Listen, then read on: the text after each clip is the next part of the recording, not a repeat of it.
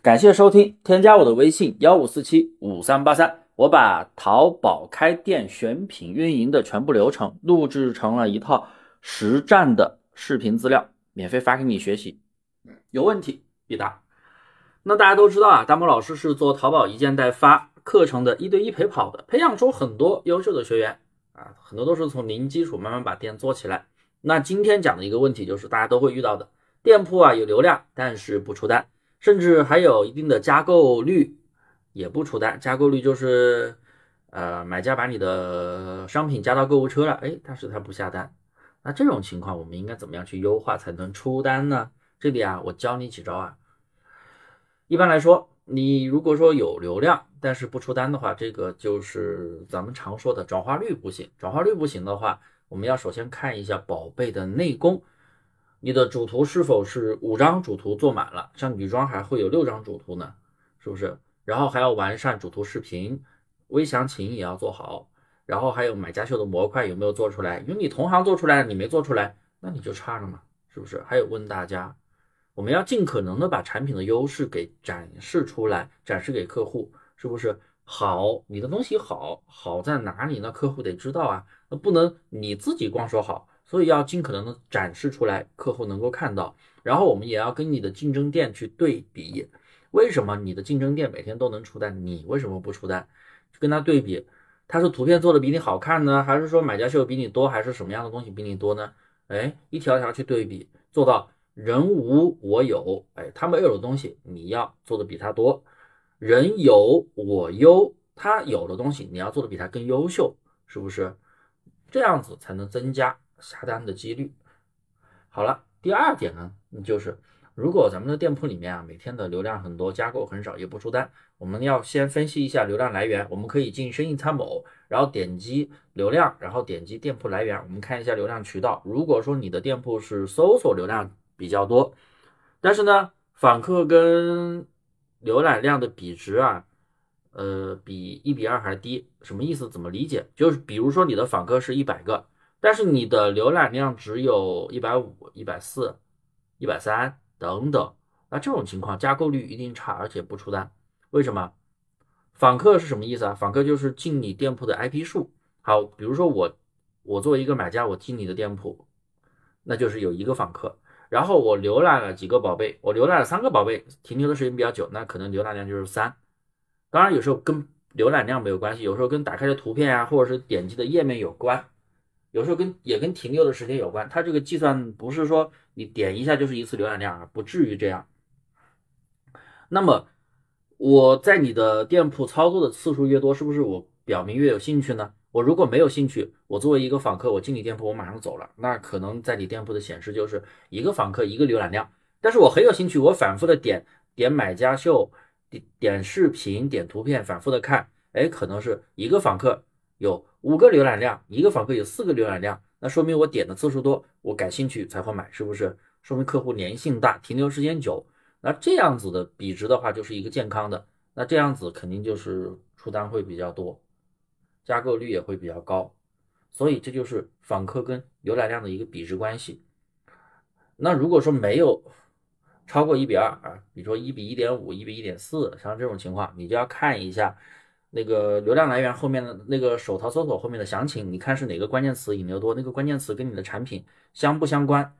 因为有时候你们标题里的关键词跟你的宝贝属性并不相关的情况下，它只仅仅只是一个引流词。那这样的流量你要再多都没有用，要一万个要十万个都没有用，它不会下单的。所以这个时候我们需要把关键词做一下优化，把标题优化一下，优化改成跟你产品高度相关的属性词才可以。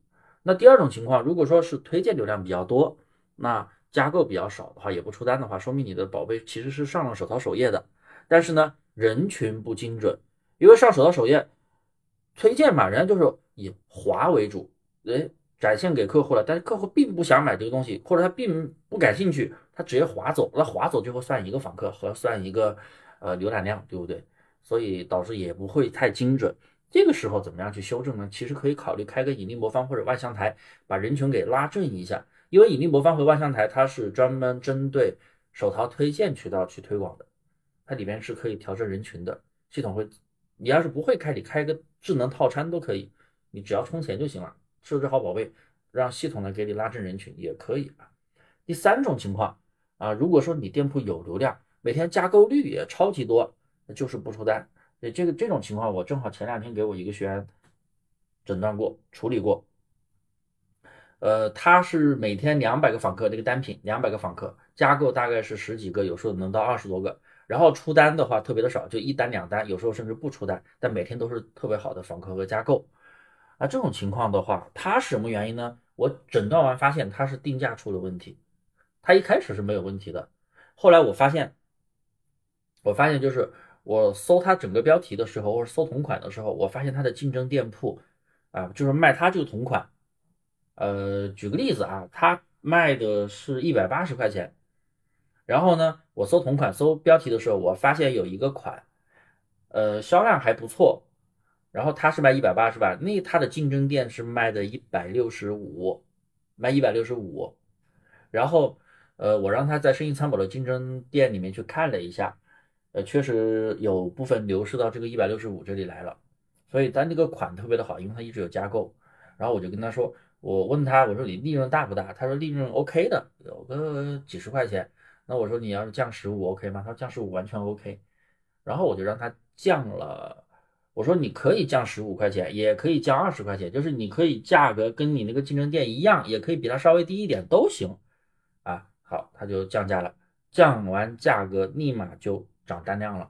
所以有时候真的就是价位的问题，因为你们的流量越来越多的时候，别人也有流量，那么展展现给消费者，他会同时展现给消费者。搜同一个关键词的时候，因为你也有权重。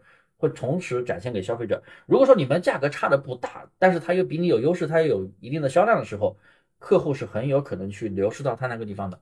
当然，你也不能尽可能的减太多，减太多之后，那就变人群了，那没有意义了。这是一种情况。还有一种呢，就是竞争店铺同款卖的价格比你高很多，什么意思呢？比如说，呃，你的宝贝是卖一百五十块钱，但是你发现全部流失到。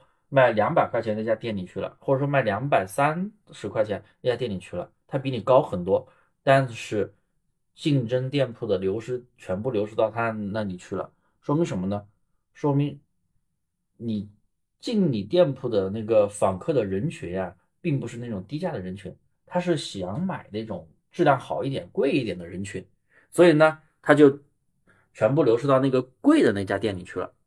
那这种情况呢？你可以考虑去涨个价格，也是可以卖出去的。所以有时候我们说啊，考虑一个定价问题，不单单是说因为卖的太贵了，有时候也还会可能是卖的太便宜了。因为这两种情况，我都给我的徒弟处理过。所以说你们具体的定价一定要参考竞争店铺的情况，你才能知道啊，你的定价是到底定便宜了还是定贵了，然后修改定价，哎，说不定就卖出去了。因为我们做淘宝的话，最关心的就是人群问题了。好了，那今天的内容我就分享到这里啊，讲的内容有点多，大家不管有什么问题都可以用这种分析的方法来解决。大家都知道啊，大猫老师是做淘宝一对一培训的嘛，很多新手的朋友也都是从零慢慢把店做起来，都是我手把手带出来的。大家有任何问题都可以来找我，你有什么问题解决不了的，在评论区留言，我会给你单独出一期节目来解决你的问题。